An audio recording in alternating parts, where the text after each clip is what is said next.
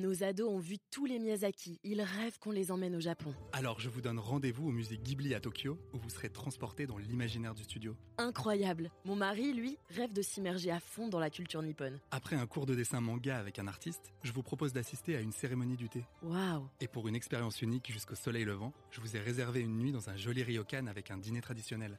Je nous y vois déjà. Avec Marco Vasco, ne rêvez plus, vivez votre voyage l'esprit libre. Au rendez-vous sur marcovasco.fr pour imaginer votre prochain voyage sur mesure.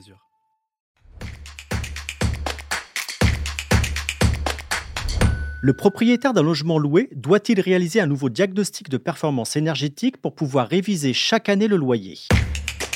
Vous écoutez un podcast imaginé par Le Particulier, le média de référence pour mieux connaître vos droits au quotidien. Aujourd'hui, nous répondons à la question d'Augustin, propriétaire bailleur. Il se demande s'il est obligé de refaire un diagnostic de performance énergétique pour pouvoir réviser le loyer chaque année. Alors, à vos droits Prêt Partez Eh bien, Augustin, cela dépend de la date de signature de votre contrat de location, de la date de réalisation du précédent diagnostic de performance énergétique, le fameux DPE, et du classement énergétique de votre logement. En effet, la loi climat de 2021 interdit aux propriétaires de logements classés F ou G par le diagnostic, considérés comme des passoires thermiques, d'augmenter le loyer lors d'un changement de locataire. Elle interdit également désormais toute augmentation annuelle de loyer en cours de bail pour ces mêmes logements classés F ou G.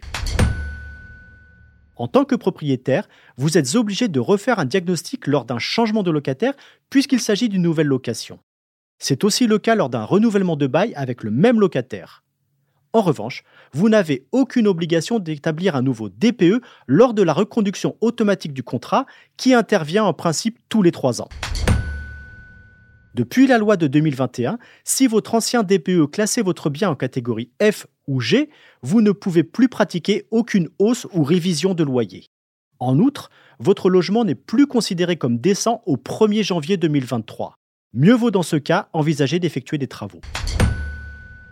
A l'inverse, si votre ancien DPE classait le logement entre les lettres A et D de l'étiquette énergie, vous n'êtes pas obligé d'en faire réaliser un nouveau tant que vous ne changez pas de locataire ou que vous ne renouvelez pas le contrat de l'occupant en place.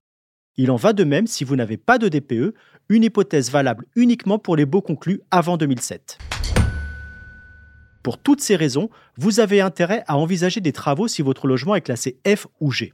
Trop chaud en été, trop froid en hiver, souvent humide, très énergivore, nous sommes tous concernés par la lutte contre les passoires thermiques. Je suis Arnaud Saugera, journaliste au particulier. Merci d'avoir écouté cet épisode. Si ce podcast vous intéresse, vous pouvez également retrouver toute l'actualité patrimoniale sur notre site leparticulier.lefigaro.fr.